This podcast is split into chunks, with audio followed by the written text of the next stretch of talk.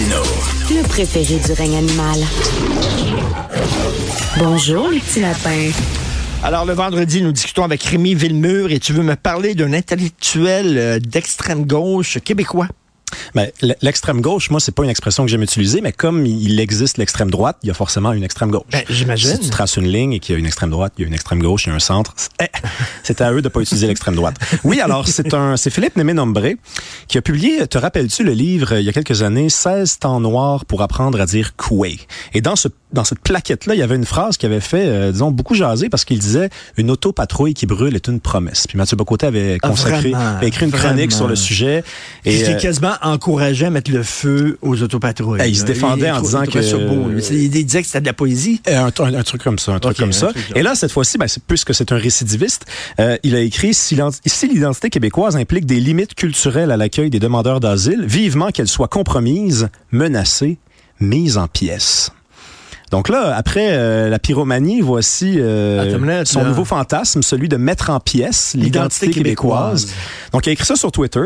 Euh, juste pour présenter le personnage, quand même, c'est un professeur adjoint à l'école d'innovation sociale Elisabeth Bruyère de l'Université Saint-Paul. Donc, c'est un gros titre, là, mais il est professeur. Euh, écoute, depuis 2017, puis ça, c'est sur son site Internet, là, je suis pas fouineux dans la vie, là. Il a écrit le nombre de bourses a reçu, ce gars-là, pour écrire des trucs pareils. J'ai une devinette pour toi, Richard. En dollars, depuis 2017, combien d'argent a-t-il reçu? Pour ses recherches? 262 500 dollars. Donc, c'est un gars là qui est subventionné. Tu sais, on parle souvent de racisme systémique, mais quand le, le système te paye pour dire des choses racistes, est-ce que c'est ça, le racisme systémique? Eh, non, mais c'est pas du racisme. S'en prendre à l'identité québécoise aux Québécois, c'est pas du racisme. Non, Non. non. C'est quand on s'en prend à d'autres communautés que c'est du racisme. C'est ça, ouais, mais ça, c'est, on a appris Ah, ça tout c'est récemment. bien, Moi, ça rentre pas dans ma tête, ça, ça, ça arrive pas à rentrer. Écoute, ça va prendre du temps. Mais écoute, je lisais ça, puis ça me rappelait quand même, bon, il a rien inventé, ce jeune homme-là. Hein. Il y a le mépris à l'endroit du Québec, de l'identité québécoise, et cette idée selon laquelle on est un peu retardataire, hein. c'est-à-dire que le bien arrive de l'extérieur et nous, on est, on est en retard, on, on refuse de se développer. Et il faudrait accueillir tout ce qui arrive de l'extérieur, peu importe la Mais- quantité, parce que ça, c'est enfin ce qui va donner un peu de sens et apporter la lumière à ce que, à notre expérience. Et ça, cette phrase-là, ça me faisait penser à, à du Trudeau, Pierre Elliott Trudeau, là, qui écrivait ça dans les années 60. Là. Euh, on compte que la naissance de notre État-nation libérera mille énergies insoupçonnées et que par là, les Canadiens français pourront enfin entrer en possession de leur héritage. Bref, on croit à une énergie créatrice qui donnerait du génie à des gens qui n'en ont pas et qui apporterait le courage et l'instruction à une nation indolente et ignorante. Pierre Elliott Trudeau, ça. Ben voyons Ben oui, donc. texte choisi donc dans un vieux livre. Ça, c'est dans La trahison des clercs. J'adore, j'adore ça quand tu me sors des, des, des, des extraits de, de livres comme ça. là. Alors donc, une nation ignorante et indolente. Oui, et qui apporterait donc du- d'une énergie créatrice et du génie à des gens qui n'en ont pas. Donc ça, c'est vraiment une- cette tradition-là d'intellectuels qui soutiennent de façon convaincue, et mais certes pas convaincante, qu'on est des idiots. En fait, on est un peu des crétins, en Mais réalité. pourquoi ces gens-là, dont ce monsieur-là, qui est fortement subventionné, C'est le cas de le dire. euh, pourquoi ils veulent que les autres cultures restent pures, mais que la nôtre ne cesse de se diluer tout le temps? C'est ça que je ne comprends pas. Ben, c'est ça que je comprends pas moi non plus. Puis ça part souvent d'une fausse idée de l'histoire du Québec. On, est, on, on présente le Québec comme une nation d'immigration. Donc on dirait la raison pour laquelle on on peut pas comparer le Québec à je sais pas une société comme le Sénégal, c'est que le Sénégal n'est pas une société d'immigration et le Québec en est une. Mais c'est pas vrai. Le Québec est pas une société d'immigration. C'est une société française qui effectivement a vu des, des, des communautés de partout dans le monde s'ajouter à la nation française d'Amérique. Mais on n'est pas, un- mais c'est pas le melting pot. Tu on n'est pas les États-Unis Tu d'Amérique. n'arrives pas nulle part, tu arrives quelque part Exactement, c'est bien dit. avec une histoire, un Mhm. passé et tout ça. Quoique, quoique euh, euh, Justin Trudeau a dit que le Canada était le premier État post-national au Post-national, monde. ouais. Bon. Ouais, le Mais- Canada est un pays plastique qu'on peut plier dans tous les sens. Euh, Tu mets de plastique, tu mets ça dans le lave-vaisselle à 2000 degrés, puis ça sort, c'est encore solide. C'est ça le Canada. Mais tu sais, ce monsieur-là, le Philippe Némé-Nambré, Ouais. euh, est-ce qu'il a entendu euh, cette semaine, là, le commissaire là, à la langue française qui dit que ça coûterait 13 milliards de dollars franciser tous les nouveaux arrivants qui se pointent à nos frontières actuellement? Euh, 13 milliards de dollars. Il y a des classes où il y a un ou deux élèves qui parlent français et tous les autres ne parlent pas français. Oui, il y a une menace à l'identité québécoise. Est-ce qu'on peut dire ça sans être nazi? là? Non. La réponse est non. Mais combien, combien c'est de troisième lien, ce 13 milliards? C'est beaucoup d'argent quand même. Hein? Dans ce rapport-là, d'ailleurs, je l'ai dit à Sophie hier, moi, c'est ça qui m'a marqué.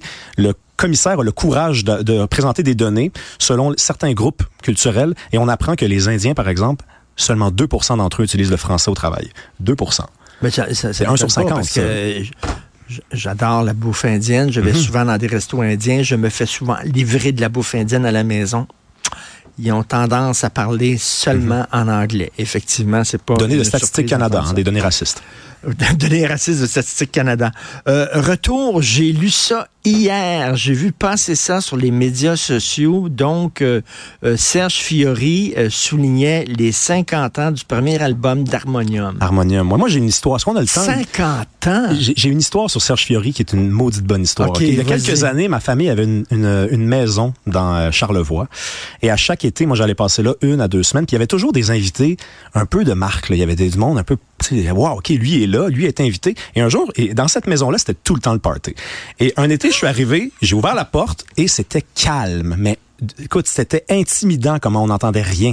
Et là, moi, je me suis dit, mais qu'est-ce qui se passe? Il n'y a pas personne dans la piscine, il n'y a personne qui a ouvert une bouteille de vin, il y a rien. Qu'est-ce qui se passe? Et là, je me suis rendu dans la cuisine et on m'a dit, chut. Il y a quelqu'un dans le salon qui, qui a besoin de réfléchir aujourd'hui, puis on, on respecte ça. Moi, je me suis dit, c'est qui ça qui casse le party de même? Je m'en vais dans le salon et je vois, je tombe sur un homme avec des cheveux longs, des cernes très prononcées, qui regarde la cheminée, puis qui réfléchit. Puis je me dis, c'est qui ce gars-là? Il a dit, il avait l'air un peu pouilleux. Là. Je me dis, c'est qui ce gars-là? Et là, je retourne à la cuisine, je dis, c'est qui lui? Il me dit, c'est Serge Fiori, OK? C'est l'un des plus grands chanteurs de l'histoire du Québec. Tu fermes ta gueule, OK? Euh, va jouer ailleurs, va te promener. Et là, moi, je me dis, ben, écoute, je vais aller me renseigner, voir c'est qui ce gars-là. Fait que là, j'ouvre mon ordinateur, je fouille. Et là, moi, je connaissais pas ça. J'avais 14 ans, Harmonium, Ben oui, tu tu t'entends ben oui. qu'on s'entend que.